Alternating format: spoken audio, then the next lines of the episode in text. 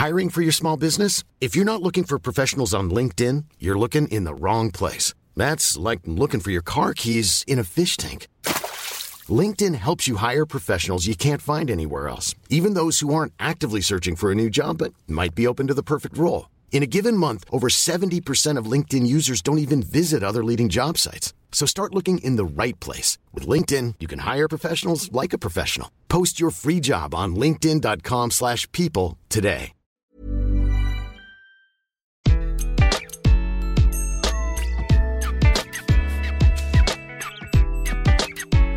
Bonjour, je suis Gaël Châtelain-Berry, bienvenue sur mon podcast Happy Work, édition spéciale.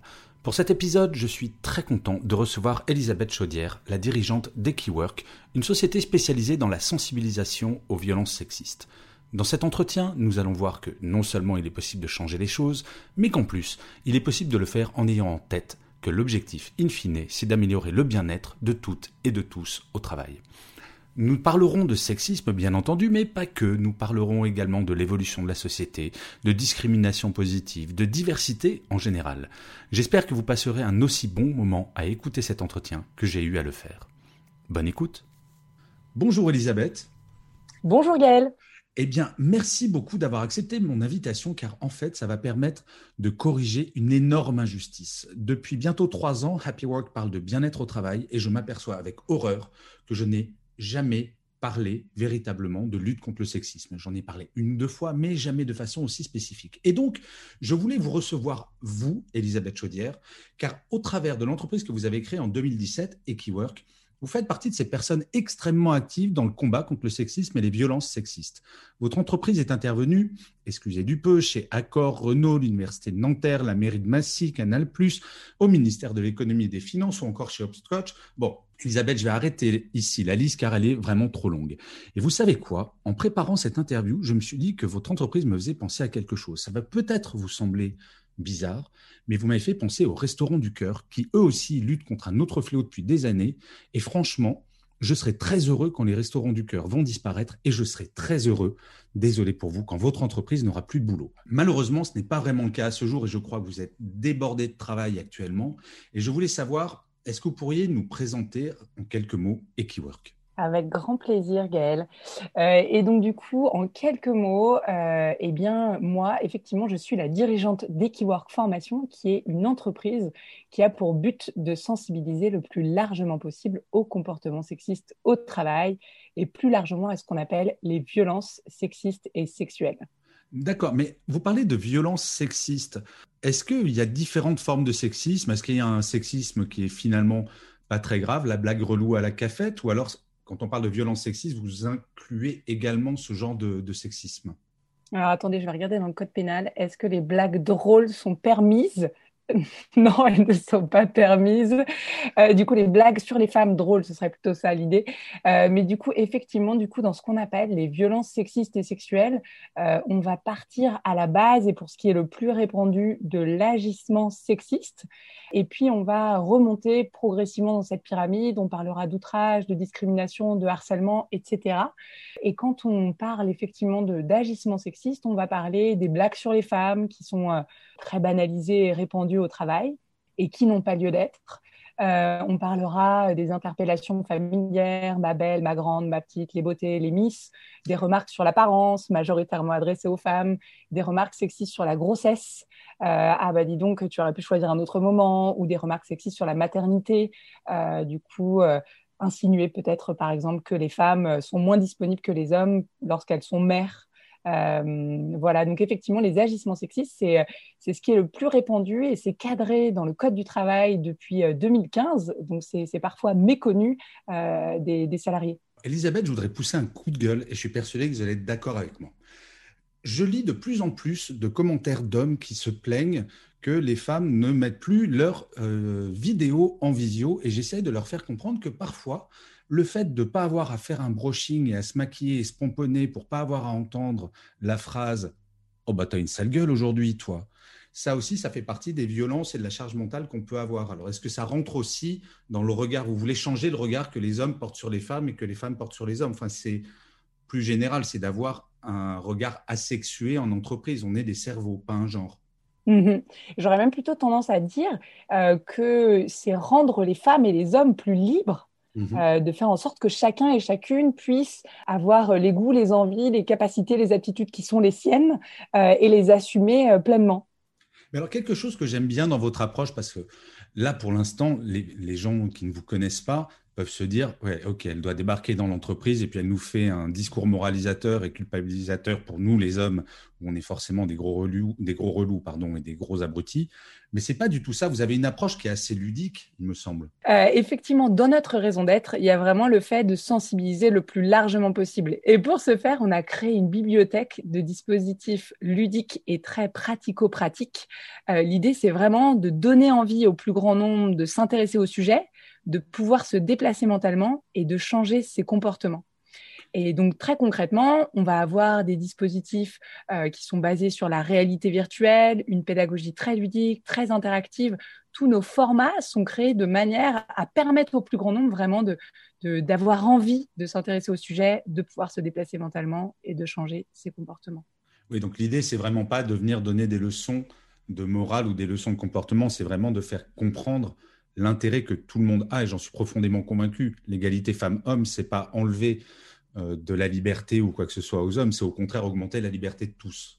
Oui, et effectivement, ce que j'ai oublié de vous dire, qui est très important, c'est que nos formations sont sans jugement, ou tous nos dispositifs de manière globale de sensibilisation et de formation sont sans jugement, à savoir que dans les premières minutes de nos interventions, on va toujours préciser effectivement que ce sujet, le sexisme, concerne les femmes et les hommes qui peuvent en être les victimes, les témoins ou à l'origine de comportements sexistes. Et vraiment, ce qu'on dit très rapidement, c'est que le sexisme, il existe dans la société qui nous entoure.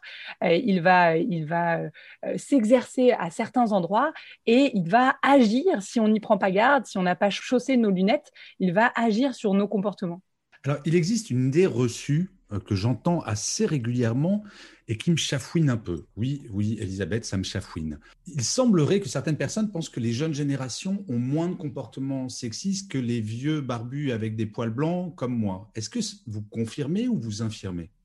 J'ai aussi tendance, comme vous, à, lutter contre ce cliché qui, à mon avis, est faux et vrai, au sens où la société évolue et donc certaines parties, enfin certaines personnes dans la société ont chaussé leurs lunettes, voient les choses différemment euh, et ont déjà, euh, euh, comment dire, changé leur comportement et ont des propos, enfin, portent des affirmations, commencent à sensibiliser leur entourage naturellement. Mais que ce soit au sein des jeunes, des personnes qui sont des, jeunes adultes, des adultes ou des personnes qui, qui sont en fin de carrière, toutes, en fait, on va retrouver des personnes qui sont déjà très engagées ou qui ont chaussé leurs lunettes ou même pas forcément engagées, mais juste sensibiliser sur le sujet à tous les âges, pas plus chez les jeunes que, que chez les personnes euh, euh, qui, sont, euh, qui, qui, ont plein d'années de, d'années de, carrière derrière, derrière elles. Vous avez failli me traiter de vieux, là, je l'ai bien senti. Oui, j'ai fait une pirouette hein, plusieurs fois pour ne pas dire vieux ou vieille. Merci, Elisabeth. dans ce que vous dites, je réfléchissais en même temps et je me dis, à la maison, j'ai quatre garçons. Et je me disais que, mine de rien, l'éducation joue un rôle énorme. finalement, si on élève nos enfants pour qu'ils prêtent attention à ces questions-là, ça sera quelque chose de naturel. Alors que pour ma génération qui a été élevée par euh, des pères qui étaient quand même très dans le patriarcat, mon père était né avant la Deuxième Guerre mondiale, j'allais dire avant la Première Guerre mondiale. Non, mon père n'était pas le Highlander. Euh, mais l'éducation joue un rôle essentiel, il faut que ça devienne naturel. Et en fait, vous arrivez sur un terrain où il faut corriger une certaine forme d'éducation, notamment là, pour ma génération. Oui, tout à fait. Et c'est intéressant parce que souvent en formation, quand une fois qu'on a senti le déclic chez nos stagiaires, il y en a toujours qui nous disent mais, mais est-ce que vous allez dans les, dans les collèges? Est-ce que vous allez dans les écoles? Parce que c'est là que c'est important. Et moi, je leur dis mais vous savez, vous, tant que, euh, enfin, toute votre vie, c'est plutôt ça vraiment le discours, toute votre vie, vous serez un miroir pour toutes les personnes que vous croisez. Euh, mmh. que ce soit des enfants ou des adultes. Et donc, c'est indispensable pour nous de vous former, vous. Pourquoi? Parce que vous côtoyez régulièrement des enfants qui vont à l'école. Et effectivement, il faut aussi sensibiliser le personnel des écoles, des collèges, etc. Mais les adultes, euh, à mon sens, euh, et qui plus est en plus en entreprise, ont, je trouve, du pouvoir, parce que l'entreprise est un endroit de pouvoir aujourd'hui. Et elle est un miroir de la société et elle peut, entre guillemets, renvoyer une image meilleure de nous-mêmes et nous faire évoluer vers des comportements plus sains en, au sein de la société. C'est vraiment l'idée. Mais je me trompe ou vous êtes quand même relativement optimiste sur ce combat? Non, mais c'est vrai, vous êtes. Euh, parfois, on peut avoir le, euh, l'idée préconçue que les gens qui militent, alors moi, à mon tout petit niveau, je suis également un militant de cette cause, mais pas autant que vous, qui vous en avez fait votre vie littéralement. Vous semblez toujours avoir la patate. Ça fait trois ans que vous avez créé cette entreprise. Vous n'avez pas l'air d'avoir le moral dans les chaussettes. Vous êtes souriante. Euh, on sent que vous n'avez pas le sentiment de lutter contre une montagne qui ne veut pas bouger. Enfin, le sentiment que ça donne, là, les gens ne le voient pas, mais je vous vois à l'écran. Euh, vous avez l'air de trouver que, OK, le combat, il est dur parce que vous luttez contre quelque chose qui vous tient à cœur, mais vous gagnez des batailles. Oui, tout à fait. Tout à fait. Bah, je dirais euh, que moi, j'ai l'impression que le sentiment de justice et de, besoin de liberté qui est en moi est tellement fort que heureusement que je suis optimiste. Sinon, ce serait, ce serait vraiment compliqué. Mais donc, il y a ça déjà, mais il y a surtout aussi, effectivement, le fait qu'en trois ans, les personnes que je rencontre aujourd'hui en entreprise ne me parlent plus du tout de la même manière. Hmm. Il y a trois ans, on me disait, euh, bon, euh, on m'a demandé de vous rencontrer parce qu'un tel m'a donné votre contact. Alors, dites-moi, vous faites quoi? Ah, très bien, on vous rappellera l'année prochaine. Aujourd'hui, on m'appelle en me disant, bon, on maîtrise pas très bien le sujet, on est un peu inquiet à mais on aimerait former 900 managers. Hmm. c'est plus le même discours. Donc nous, on est, euh, on est, hyper euh, heureux et heureuses euh, chez Keyword Formation de voir comment les, les, mentalités changent, les envies changent. voilà, ça y est, maintenant la société en a fait un sujet. Il reste des résistances, on, a toujours des résistances face à nous, mais globalement, nous, on s'attache à regarder les personnes qui ont envie d'avancer, et il y en a beaucoup, et donc ça, c'est très chouette. Je voulais savoir, qu'est-ce que vous pensez de l'indice d'égalité femmes-hommes qui est désormais obligatoire pour toutes les entreprises de plus de 50 salariés et pour les auditeurs qui ne le sauraient pas, qui peut mener à des amendes basées sur la masse salariale de l'entreprise si jamais, je crois, l'indice est en dessous de 78 pendant plus d'un an. Euh, donc, on va taper au portefeuille. Est-ce que ça, ça a eu un vrai impact ou finalement assez neutre? Est-ce que vous l'avez senti, vous, dans votre activité? Oui. Mais moi, je crois que tout ce qu'on met en place à différents niveaux a un impact et que quand on parle d'égalité femmes-hommes ou de lutte contre les violences sexistes et sexuelles, on parle de euh, il faut mener des actions à tous les niveaux, à différents endroits, selon différentes modalités. C'est ça qui fonctionne. C'est le fait que à plein d'endroits, j'ai senti que cette limite-là, je ne pouvais pas la dépasser, que je n'avais pas le choix à cet endroit-là de changer mes comportements. C'est ça qui est important. Et, donc, du coup, bah oui, euh, les amendes, c'est aussi quelque chose qui fonctionne pour les entreprises et qui est un moyen de pression comme un autre. Euh, je veux dire, à côté l'obligation de santé, de sécurité et de résultat que les entreprises ont, à savoir de protéger leurs salariés, de faire en sorte que les violences ne surviennent pas, est aussi quelque chose qui met pression sur les entreprises, qui les oblige à sensibiliser et à former pour que le risque ne survienne pas. Pourquoi? Parce qu'elle risque des contentieux importants. Euh, et donc, euh, euh, l'index égalité, c'est aussi une manière bah, de promouvoir l'égalité entre les femmes et les hommes, de faire en sorte qu'il y ait plus de femmes à des hauts postes, de faire en sorte qu'il y ait plus de femmes qui soient parmi les plus hauts salaires des entreprises. Et, et donc, c'est indispensable. Et puis, il nous faut et ça, c'est indispensable. Il nous faut, en dehors du fait de tout simplement rééquilibrer, parce qu'il existe des femmes compétentes qui méritent d'être à ces postes-là et qui ne le sont pas. Donc ça, c'est faire en sorte qu'il n'y ait plus cette discrimination-là. Mais en dehors de ça, il, est indispensable et urgent d'avoir tous ces rôles modèles de femmes à des hauts postes qui puissent inspirer aussi les, jeunes filles d'aujourd'hui et les futures euh, collaboratrices de demain. Ce que vous dites me fait penser à une phrase de Françoise Giroud que j'adore, qui disait l'égalité femmes-hommes existera vraiment le jour où on nommera une femme incompétente à un poste important. Mhm. je trouve ça absolument croustillant. Mais alors justement, j'ai eu un grand débat avec un homme après une conférence que je donnais sur le sexisme et les préjugés en entreprise, qui disait pique-pendre sur, oui, expression de vieux, euh, sur la discrimination positive. Moi, je dois bien avouer que je suis plutôt pro-discrimination positive, et pas que pour les femmes. Mhm. J'ai travaillé pendant très longtemps dans les médias. Je peux vous dire que dans les médias, pendant très longtemps, dans les couloirs, c'était quand même très, très blanc. Qu'est-ce que vous en pensez? Quel regard vous portez sur la discrimination positive, par exemple, de dire que les comités de direction, c'est forcément 50-50 entre les hommes et les femmes? Bah, Du coup, pour reprendre l'expression euh, de... Hum, j'ai perdu, c'est François, François François Giroud. Euh, c'est ça. Ce que moi, je lis en travers des lignes, c'est en fait, il existe beaucoup d'hommes incompétents aujourd'hui à ces postes de direction. C'est ça que ça dit. Donc, ces hommes-là, il faut les sortir des comités et y faire entrer les femmes qui sont compétentes, qui n'y sont pas encore. Mm. Euh, donc, moi, quand j'entends discrimination positive, en fait, j'entends pas du tout euh, le fait de favoriser des personnes qui ne sont pas compétentes à des postes de responsabilité. Mais bien au contraire, j'entends plutôt, en fait, quand on, parle, par exemple, quand on, donne, nous, des formations sur euh, recruter sans discriminer, on va dire en fait, on n'a jamais le droit de choisir un homme plutôt qu'une femme à compétences égales. Par contre, on a le droit de tout faire pour avoir le plus de femmes possible euh, parmi les candidates. C'est ça l'idée. C'est que lorsque je vais euh, ouvrir un poste, je vais dire, OK, je veux au minimum 50% de CV de femmes et 50% d'hommes, et je continuerai à recevoir des CV jusqu'à ce que j'ai autant de CV d'hommes euh, que de femmes pour, pour faire le premier entretien, par exemple. Et donc, au deuxième entretien, on va aussi avoir l'opportunité de dire, bah voilà, je veux un, un pourcentage de femmes minimum, mais dans ces cas-là, ça veut dire qu'il, enfin, on ne dira jamais à compétence égale avec deux candidats, une femme et un homme, on va favoriser la femme. Voilà, ça, ça hmm. n'est pas possible. D'accord. C'est ça mon point. Alors, une question un peu provocante ou personnelle, je ne sais pas, ça va dépendre d'où vous vous situez.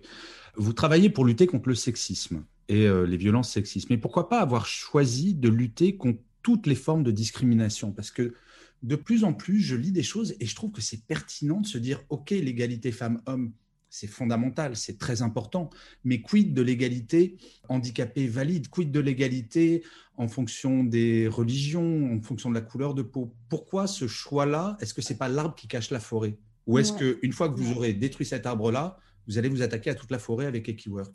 Eh bien, du coup, c'est drôle parce que depuis, je euh, je sais pas, peut-être un mois, quand je me présente en entreprise, maintenant je dis, euh, on sensibilise le plus largement possible aux violences sexistes et sexuelles, mais pas que, et aussi au racisme, et aussi et au, au LGBT-phobie. Super. Et, euh, et, du coup, en effet, nous, ce qu'on aimerait, c'est pouvoir parler de violence au travail. C'est vraiment, c'est important pour nous de nommer, de dire que nous, on vient sensibiliser sur le sujet des violences. Il s'avère qu'aujourd'hui, euh, les violences sexistes et sexuelles sont un sujet. En revanche, les violences racistes et les violences LGBT-phobes ne sont pas encore réellement un sujet ou pas partout. Et donc, on, ne nous appelle pas, en fait, pour venir sensibiliser sur le mmh. sujet du racisme ou des LGBT-phobies. Encore que, vraiment, je, me, je, je, je, nuance parce qu'il s'avère qu'avec plusieurs de nos clients, on commence euh, à, à, sensibiliser sur ces sujets-là. Et puis, il s'avère qu'il y a aussi autre chose, c'est qu'en France, il existe une loi qui lutte contre euh, les comportements de type agissement sexiste qui sont interdits dans le Code travail, mais il n'existe pas de loi pour lutter contre les agissements racistes, à savoir, par exemple, le euh, Mais tu viens d'où? Bah, Je viens de Grenoble. Non, mais tu viens d'où en vrai? Voilà, ça c'est un agissement raciste euh, qui est très banalisé de la vie de tous les jours, quotidienne, que d'ailleurs souvent les gens n'ont pas chaussé leurs lunettes, ils ne savent pas que c'est raciste. Eh bien ça, ça n'est pas cadré par le Code du travail. Euh, Elisabeth, j'aimerais bien vous raconter une anecdote qu'une femme m'a envoyée il y a 2-3 ans. Elle venait d'être recrutée euh, dans un grand groupe du CAC 40 et elle a la chance d'être accueillie par le PDG de, cette entreprise. Et elle arrive, donc assez impressionnant, reçue par le PDG, et le PDG lui dit Bienvenue, madame. Euh, nous sommes vraiment contents que vous intégriez l'entreprise. Est-ce que vous pourriez faire un tour sur vous-même afin que je puisse faire le tour de vos compétences? Et ça, je crois qu'on n'a pas conscience à quel point il y a encore des comportements euh, qui sont. Mais là, pour moi, c'est même pas effectivement du sexisme, c'est de la violence morale. Parce que ça, on oublie on a recruté un cerveau, on n'a pas recruté un genre. Euh, et, effectivement, c'est là où votre travail est absolument fondamental. Il faut qu'il y ait une prise de conscience.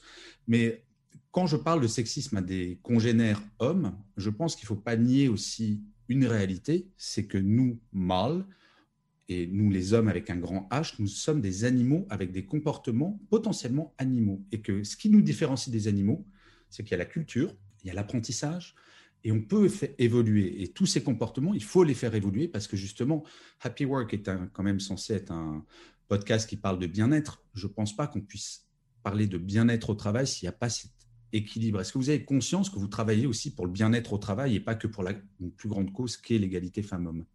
Bien sûr, c'est une évidence. C'est drôle d'ailleurs parce que, que vous, vous vous parliez de ça. Parce qu'au tout début, on, a cherché longtemps notre baseline, ce qu'on allait dire. Et au départ, on disait qu'on faisait la promotion du bien-être des salariés au travail. Et c'était d'ailleurs pas assez clair, du coup, pour les personnes. Parce qu'ils se disaient, bah, il y a tellement de choses dans le bien-être au travail, ou en tout cas, il y a tellement de manières de le promouvoir.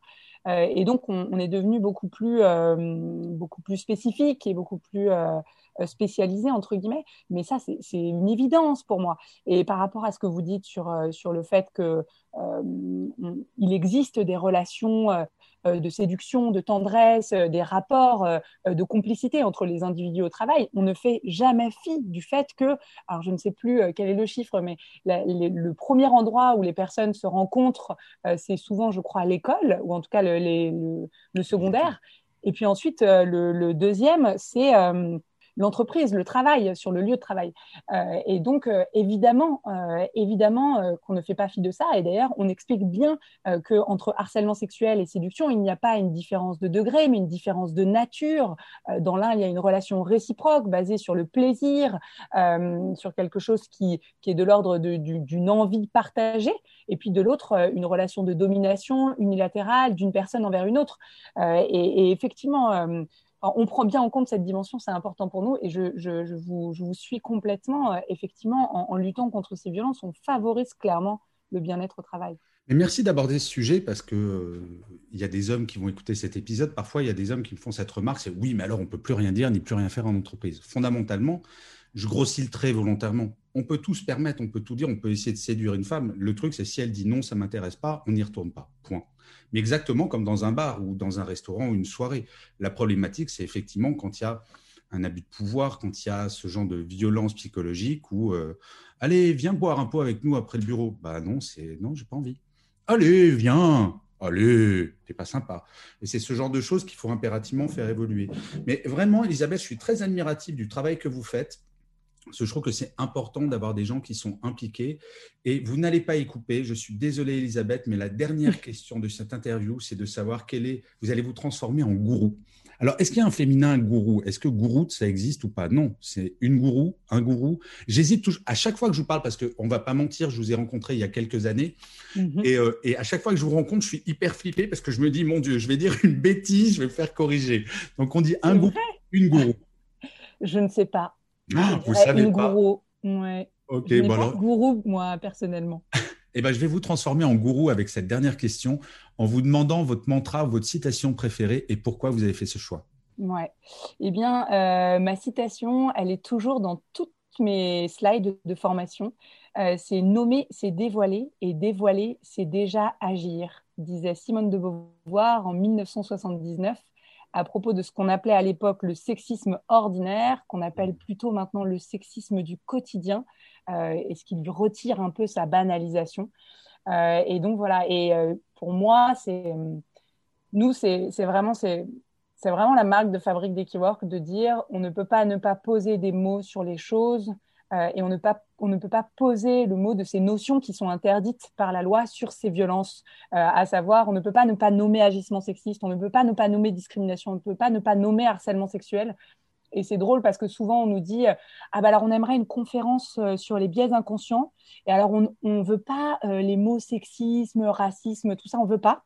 Voilà, on veut biais inconscients et puis on verra plus tard pour le reste. Et nous on dit bah alors pas avec nous parce qu'on veut bien parler pendant beaucoup de temps, pendant 90% ou peut-être un peu moins quand même, 70% du temps de biais inconscients. Mais à un moment donné, quand on va donner des exemples, on va poser des mots et on va dire. Et d'ailleurs, euh, on déculpabilise souvent nos stagiaires parce qu'on leur dit, mais nous, on parle jamais de personnes sexistes ou de personnes racistes. Nous, on pense qu'à 99%, les personnes ne pensent pas réellement que les femmes sont inférieures aux hommes ou que les personnes noires sont inférieures aux personnes blanches. Euh, en revanche, on pense qu'il existe des comportements sexistes et des comportements racistes. Euh, donc voilà, et sur lequel il faut absolument poser des mots. Bah, merci beaucoup pour cette citation, parce qu'en fait, c'est vous rejoignez un de mes mantras euh, permanents qui est la libération de la parole. On va trouver beaucoup de solutions en entreprise ont beaucoup de sujets si les gens osent parler, osent nommer les choses telles qu'elles sont. Mais Elisabeth, je ne suis pas déçu par cet entretien qui a même dépassé tous les objectifs que je pouvais imaginer. Mille merci pour votre travail, mille merci pour le temps que vous m'avez accordé. Je vous souhaite une excellente journée et à très bientôt. Au revoir. Merci beaucoup Gaël.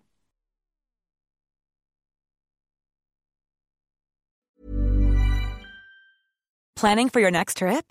Elevate your travel style with Quince. Quince has all the jet setting essentials you'll want for your next getaway, like European linen, premium luggage options, buttery soft Italian leather bags, and so much more. And is all priced at 50 to 80% less than similar brands. Plus, Quince only works with factories that use safe and ethical manufacturing practices. Pack your bags with high-quality essentials you'll be wearing for vacations to come with Quince. Go to quince.com slash pack for free shipping and 365-day returns.